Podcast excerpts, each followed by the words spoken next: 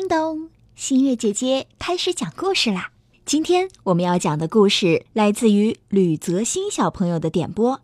吕泽新小朋友今年五岁半了，他说他非常喜欢听新月姐姐讲故事，所以今天想点播一个故事，名字叫做《三只小猪盖房子》。竖起小耳朵，故事开始啦！从前有三只小猪离开妈妈去独自生活。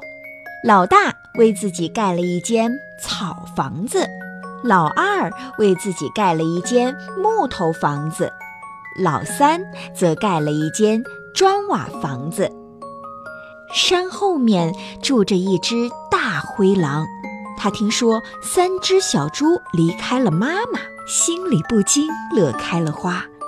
他来到老大的家，使劲儿地捶着门。老大躲在草房子里，吓得直哆嗦。大灰狼见老大不肯开门，使劲地张大嘴巴朝草房子吹了口气。坏了，草房子被吹走了。老大慌忙地跑了出来，边跑边喊：“大灰狼来了！”老二听见了，迅速把门打开，让哥哥躲进来。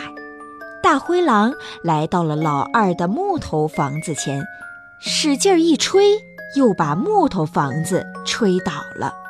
老大和老二慌忙地跑出木头房子，躲进了老三的砖房子。大灰狼来到砖房子前，可是他无论怎么用力撞，砖房子还是一动不动。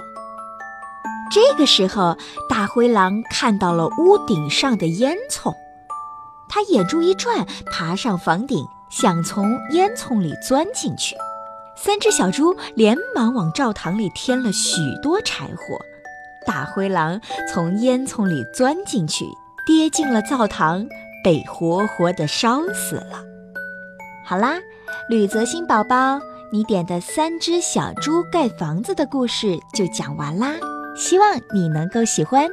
如果你也想像吕泽新小朋友一样点播故事，赶紧叫爸爸妈妈关注新月姐姐的微信公众号，给新月姐姐留言吧。我们下次再见啦！